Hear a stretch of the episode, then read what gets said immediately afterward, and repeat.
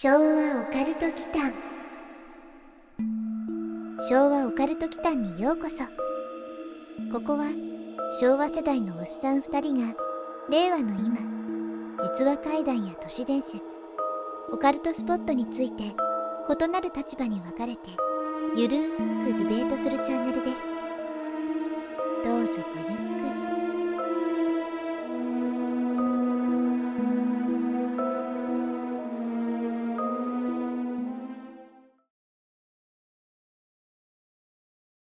てれれ。てってれれ。マサは前回日本の孤島のロマンの話を始めたのだ。北硫黄島。戦死時代の約2000年前の遺跡が残る。不思議な島。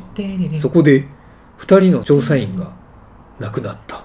それはなぜか。そして東尋坊にかかる怖い噂のある島。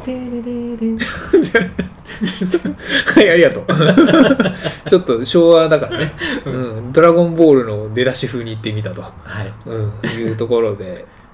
前回からのの続き。続き。っていうことですね。ははいい、皆さんこんばんは。こんばんは。昭和オカルト期間のマサです。やすくんことやすです。というわけで後編はい。です。前半ではまあさっきねナレーションにもあった通りで。うん。北硫黄島ね。はいの話とあとは、えー東尋坊に関わる島ですねお島かな？はいの話をさせていただいたんですけれども、まあ、後編でまたちょっと日本国内の別の島の話をしたいかなというふうに思います。はいこれもね、結構ロマン系かもしれないんですけど、うんうん実在しない幻の島の話ですね。幻島。幻島って何かと思ったら、本当にそういう言葉があるんですね。幻っていうね、まあそうそう、うん。あの、ウィキではね、うん。一度はその存在が信じられ、有史以来のある期間、うん。これは数世紀にわたる場合もあるっていうことなんですけれども、うん。まあ、そのある期間にわたって地図とかねうん。海図上に記載されたものの後の調査でその存在が否定されて地図上から削除された島のことを幻島っていうんだそうですよ。その注釈だけだと、うん。実際にはあったけど、うんうん。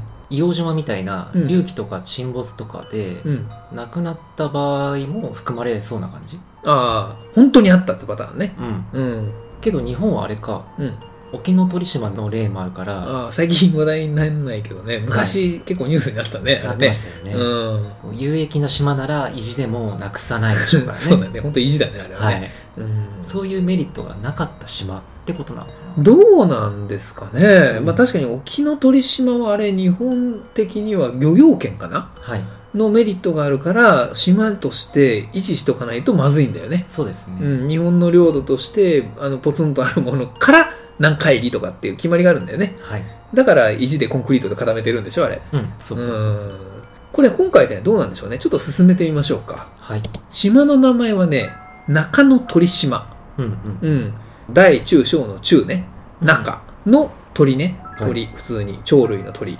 うん。で島って書いて中の鳥島、はい。うん、北緯30度05分。うん。統計154度02分。っていうところにポイントされていたんですよ、うん。うん、でかつて存在していたかもしれない幻島なんですよね。うんうんうん。でこれね別名をガンジス島近くにねガンジス礁って呼ばれる、まあ、礁があったっていうことなんですよね。小ってなんだっけ？あ礁ね。うん。石辺に、まあ、あ焦るみたいな字書いて礁なんだけどはい。水面に現れていない岩とかね、うん。まあ、隠れ岩っていうのは岩礁とか暗礁に乗り上げるとか言うじゃないですか、はい。座礁とかも言うでしょ？うんそれを礁って言うんですって。うん海抜0メートルのギリギリの島ってことかな、うん。まあ、明確な定義があるかはちょっと分かんないんだけどね、うんうんうん。マップは気になる方のために説明しますと。あ場所ね、うん。はい、小笠原諸島からもだいぶ離れて。そうだいぶ離れてるねこれね。太平洋にポツンとした場所にあったっぽいですね。それこそ北硫黄島とかあの辺りだよね。はい。そっちの方ですそっちの方だね、うん。いやポツンとあったっていうより、うん。なかった。ああこれね結論から言うとうん。なかったようなんですよ。あけど当時の地図とか地球儀に実際に書かれているエビデンスはね見つかっているようなんですよね、ううん。ん、当時ねその存在しない島を日本政府はねこれ発見報告を受けて閣議決定として日本の領土に正式にした経緯があったそうなんですよねおうそこまでちゃんとやってるんだね、これねネット調べると出てくるんですよ。うんうん。こちらがね一応その九段のまあ Twitter の方ではあの URL 貼りますけれども、うん。中野鳥島が描かれている地図がちゃんとあるんですよこれね。はい。うんもう絶海の孤島だよね。うん、まあ今回のテーマかな。何度か出てきてるキーワードだけど本当絶海のことだよね、はい。うん。なんかね前編から引き続き何度目か忘れたけど、そうだね、個人的にはここまで東に行くともう日本って感じがしないけども、もうフィリピンじゃないのってぐらいだよね。ほんとそっちの方ですよね、なんか南鳥島っていうのもありますね。あああるね。うん、うんこれも幻島？これね南鳥島はね実在してるんですよ。あこっちはある方なんだ。うん、これちゃんとあるんですよ。うん。これね日本の最東端の島でねうん。父島から東南東の方向に約1300キロ。はいの距離にある島がその南鳥島なんですけどね、ううん。ん、面積はね1.5平方キロメートル。だからすごいちっちゃいよこれ。うん。うんこれもねググると出てくるんですけど、い島の形がねちょっと変わってて、まあ、うんステルス戦闘機みたいなね三角形の形をした島なんですよね、はいねここはね気象庁の庁舎とかね、うん。海上自衛隊の宿舎があるそうですよ。うーん。あそういう感じで実在してるんですね。南鳥島はね、うん。うん。南があって中というなら北鳥島とかもあってもああ。その中ってことかな、2つあったっていう説。うんうん、なるほどね、うん、南中北みたいな感じ、そういうことね、どういう意図で中とつけたのかわからないけど、うん、うんうんうんあってもおかしくなさそうな場所ではあるね。この辺はね、うん。なんかさ5年ぐらい前にさうん。新しい島ができたとかっていうニュースがあったじゃない？小笠原諸島の方で。うんうんうん。うんなんか本当にね商頻繁に現れてるかもしれないよねこういうのがはい。知らないうちになくなってるとかね、うんうん、ただねこの話はやっぱりちょっとね変わってて、うん。中野鳥島に関してはねはい。発見報告が本当っぽかったのかもしれないですね。うん、ちょっと言及したいと思うんですけど、はい。これね山田定三郎っていう教育者実業家衆議院議員っていうふうにプロフィールにある方がねはい。中野鳥島を発見したとして役所に地図を提出してるんですよね。実在しない島の地図ってことはデタラメってことだよね。まあそう思うよね。うん。うんでもそんなの昔とはいえ国が信用したの。ああ。議員だからか。衆議院議員が言ってることだからみたいな。うん。まあそういう闇には触れないことにして。うん。まあ多分ねデメリットがなかったからじゃないかなと思うんですよね。その地図はね現在もね国立公文書館に所蔵されているそうなんですよはいはい。だから誰でも見ることができるんですけど、うん。まあ、ネットでねその実測図の図面も見られるんでぜひちょっと見てご覧いただきたいんですけど、うん。中央に山があってねうん。これね読み方ちょっとわかんないんだけど日向平とか、西向こう平っていうのかな、うん。てかっていうねその島のね地名も表記されてるんですよね。へその山田定三郎氏が明治41年4月28日にこの中野鳥島を探検しましたっていう発見届を公式に提出しているんですよ。うーん図面見る限りだと、うん。こんな適当なこと書けるかなと疑問はありますねまあ確かにね。まあリアルだよね。うんうん。そこまで行く手間を考えたらねはいはい。認めちゃった方がデメリットがないなら早いかも、政府がね。うんうん。要は漁業権の範囲の問題とかそういうためかな、あー前半でいうところのあれか。沖ノ鳥島みたいなね。はいうん。そういうね権利の問題とかっていうのはうん明治にあったのかは知らないですけどねあったんじゃないかな。うんうんうん、明治時代だったらね。まあ、この図面よりね、さっきの南鳥島の方がね、図面にしたらよっぽど嘘になるんですよね。うーんほぼ正三角形だから。よっぽど嘘っぽいんですよね。本当にある方が。そっかうん。まあ、そういうふうに整地とかね、埋め立てをしたのかもしれないですけどね。うん南鳥島に関してはね。はいうん。で、実際ね、このエリアは、さっきの紹介の通りね、うんガンジス島っていうふうに言われていたんですよ、そもそも。うんうんうんでこれね、1830年代頃からヨーロッパの地図にも描かれたりしていたそうなんですよね。へえで、日本で言うと八丈島ね。はい八丈島に住む方が探索したりしてたんですよ、定期的にね。うんうんけど、ついぞ見つからなかったっていう島が、まあ、ついに見つかったっていう報告が、この中野鳥島なんですって。うん。その話だと漁業とか関係なくうん。本当にそれっぽい島があったと考える方がまあ合理的ですよね。まあ地図がね、うん。地図が割とリアルなんだよね。そうです、ね、嘘っぽくない島の地図なんだよね。はい、うん。誰かが行きたいってなってなかったら困るしバレるし、まあね、ううんん。実際行けばないことは分かっちゃうからね、うん山田定三郎氏はねおそらく何かをねちゃんと見つけていたかもしれないですね。うんうんうん。うん、というのも、まあ、中野鳥島に生息するというふうに報告されたのがあってね、まあ、生き物としてはいはい。アホウドリ、うん。うん、これがいたっていうふうに言われてるんですよ。だからこの定三郎さんがね中野鳥島にその生息するっていうふうに報告されていたうん。アホウドリの羽毛採取とかはい。林鉱石ね鉱石だよね。はいはい発掘事業をする許可を求めているんですよね。ああそういうこと？うん、それ嘘つく意味とメリット何もないですよね。そうでしょ、う、うん。ん、存在しない島の発掘許可とかもらってもねっていう。まあもらう以前に存在しない島の発掘許可出す意味がないでしょ。っうんていうことなんですよ。はいはい。うん、この島僕が発見したんでそこでは羽毛とリンが取れるからうん。発掘してもいいですかっていうふうに日本国に申請してるわけですよ。うんそれが嘘だったら何の意味もないでしょ？メリットないですよね。そうでしょ？うん。で歴史の教科書にもこれ登場するんですけど原隆がねそれを受理するっていうか認める動きをしてますね。総理大臣でしたっけ？あ違うね。この時代はえっ、とね西園寺金持首相ですね。うん。はい伊藤博文の腹心って言われてた人ですね。でね、まあ日本の支配地域からここの中野鳥島がね、だいぶ離れてはいるんですけど、うん。当時のね、その帝国の支配地域として属すべきじゃねっていう定義があって、うんうん。で他国もまあその占領した事実っていうのがなかったから、はい林鉱石とか資源があるならってことで、まあ、正式に当時の東京府小笠原東町かなうんに編入されたっていう経緯があるんですよ。なるほここまでね、実態調査なし。ど 書類上だそう。だから言うようにデメリットがなかったんですね、日本に。うん。資源があるとされて発掘許可を取っていたってことは、うん当然その後に調査隊みたいなチームは編成されるよねそうだね。ううんん。その時期はまだ日本もイケイケな感じでしょそうだね。まあ一番イケイケだった頃だろうね。はいうん。まあその2年後のね、明治43年に新聞記事にもこれなってるんですよ。中野鳥島がね。うんうんで、当時の表現なのでちょっと難しいんだけど、幽霊島ついに発見されずっていうふうにはっきり見出しに書かれてるんですよね。うん。探検を計画したものの見つからないから中止せざるを得なかったみたいな内容なんですよ。その新聞記事がね。資源があると思って向かったら海だったそう、海だった。なんもないじゃん。みたいな。うん。はいはいはいミステリアスであると同時に、うんやっぱり今日何度も思うんだけど、うん。絶海の孤島の不気味さをどうしても感じてしまう話だねうん安くん的なオカルトスイッチがそこに入ってんだろうねう。んうん。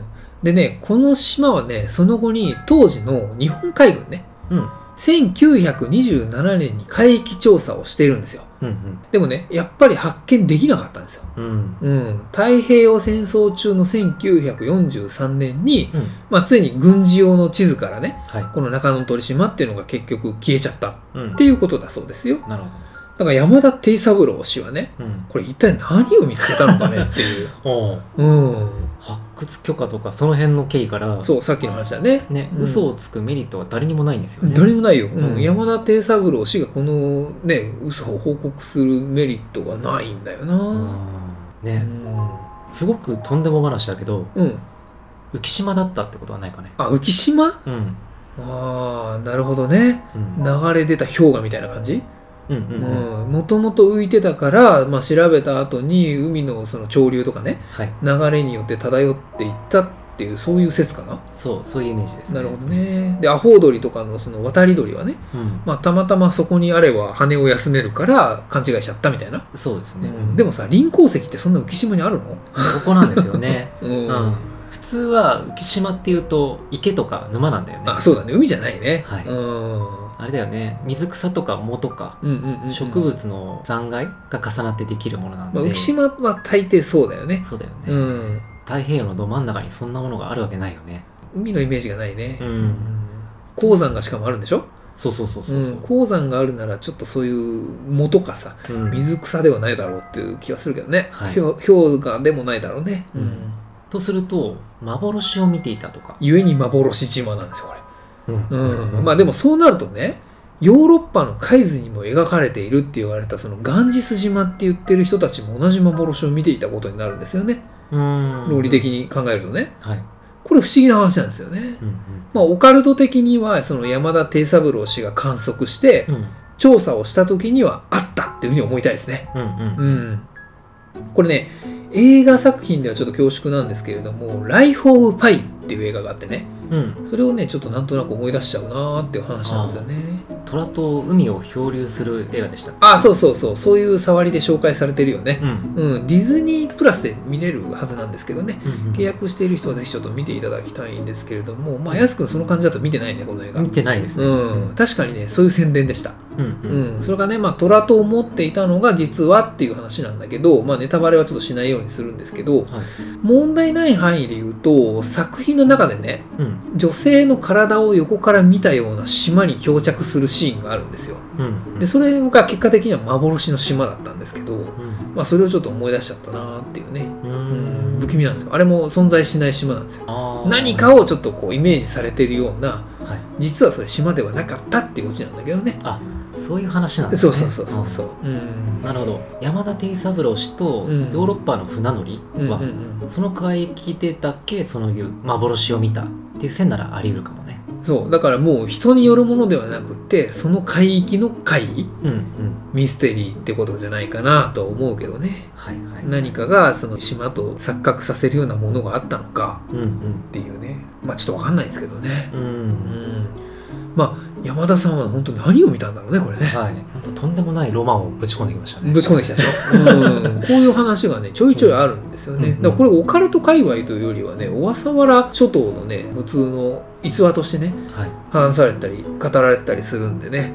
うん。うん、まあでも内容聞いたらこれ完全にオカルトだなと思ってさ、はい。それで今回取り入れてみたんですけどね。はい。うん非常に興味深かったです。ねまあ、はい。というわけで今回この島シリーズうん。ということなんで、まあ、前半でやった硫黄島にねちょっと関わるシャレコアなんですけれどもまたちょっと朗読をお願いします。はい。昭和オカルト祈間シャレコは硫黄島。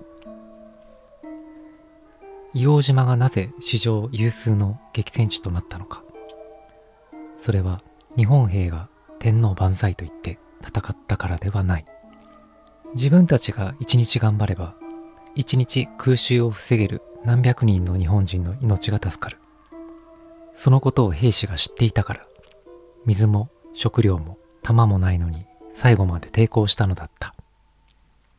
東京空襲を考えた米軍は爆撃機の基地が欲しかった。そして飛行場が作れる唯一の島が硫黄島だった。そこで米軍は物量に物を言わせ大部隊を派遣したのだ。迎える日本軍は弾も水も食料もわずかだった。まず米軍は島の形が変わるほど艦砲射撃を加えて上陸用舟艇を派遣した。しかし日本軍は全く抵抗しなかった。なぜなら一日でも長くここに留まることが目的であった日本軍は砲撃して陣地を敵に知られたくなかったからだ。そしてまさに敵の顔が見えるほどの距離での白衛兵戦が始まったのだった。海は死体で覆われ海岸は血に染まり米軍は仲間の死体を盾にして日本軍の懐に手榴弾を放り込んだ。雨水しか利用できない硫黄島の日本軍に飲み水はほとんどなかった。そしてその飲み水も多量の出血で水分を本能から欲しがる。もう助からない者のみが飲ませてもらった。参考体制で攻撃を加えた米海兵隊は占領した海岸に簡易プールまで作って英気を養っていた。それほどの物量をもってしてこの小さな島をやっとの思いで占領した米海兵隊にとってここは史上最大の激戦地となった。ニューヨークテロで消防士が星条旗を掲げ有名となったワンカット4人の兵士が星条旗を掲げようとする絵や銅像はこの硫黄島での実話である昭和オカルト祈間はい、えー朗読ありがとうございました。はいうん。硫黄島がまあ激戦地だったっていう投稿の話だね、これは。うんうん。ただね、東京を空襲する際のうん。爆撃機のね、うん。まあ、基地としてはサイパンとかね、はい。グアムなんかのマリアナ諸島ですね。うんうんううん。ん、硫黄島を占領すれば確かに距離も近くなるんですけど、その爆撃機を護衛するための戦闘機を飛ばしたかったっていうふうに言われてますね。うん。マリアナまで帰還できないその中間着陸場とかね、日本軍のまあ早期警報システムの破壊が目的でその硫黄島をねうん。米軍が欲しかったっていうふうに言われてますね。うんううん。んここがなくても実際いろんな場所が空襲被害にあったからね、まあ、あ合ってるわね、まあうん。我々の今住んでいる東京だってそうだからね。そうですよね、うん。でもなんというかタイムリーだね列島ゆえにうん。南北のこういう島が狙われるという意味で、うん、ウクライナ情勢を考えるとそこぶっ込んでくる、あれね北北方領土だね。ううん。ん。まあ、北方領土の問題もね、結局今のウクライナ、NATO 加盟したい問題に近い内容を含んでいましたからね。はい、うん。まあ、今、準備がないのでね、うん。あんまり深くは語りませんけれどもね。うんうん。当時ね、うん。まあ、アメリカに敗北するっていうことは、まあ、今のロシアね、まあうん。ソ連としては、隣にアメリカっていう脅威が来てしまう恐れから、うん。日ソ中立条約うん。をね、まあ、違反して不法占拠したわけでね。うんううんん。その辺言い切っちゃって大丈夫？結構センシティブな問題じゃない？と思ったんだけど、うん最近ほら、いろんなそのウクライナ情勢がね、うんある中で、岸田首相がもうはっきり明言してるからいいんじゃないですか。うん、不法選挙ですよ。うんううんん。で、まあ、外務省の公式サイトにもね、実はこれしっかり明記されてるんで、あゃあ大丈夫です、うん大丈夫だと思います。うんはい。まあ、主義思想の違いはあれどね、うん日本としての見解はそういうことですと。はいうはいん。まあ、しかしね、硫黄島はね、これ水と食料の問題はだいぶシビアだったみたいですよ。うんん島だもんねうん。まあ、しかも硫黄島だからね。ううんん。井戸とかね川とかあれば別だけど、うん。まあ、山がなければ川もないし、うん。湧き水もなんか硫黄島っていうだけあって期待できないですからね、まあ、そうだようね。ん輸送してもらうか海水をろ過するしかなさそうじゃないこれね、ウィキにもね、その辺トピックになってたんですけどね、まあ、飲料水の不足っていう項目があって、うん。まあ、やっぱり井戸はなかったそうですよ。うん、うん、雨水を貯める貯水槽みたいなのをたくさん用意してたみたいですね。あうん、ただそれね、米軍のね、空爆で破壊されてしまったっていうね慈悲もないっていう話なんだけど、うんうんうん。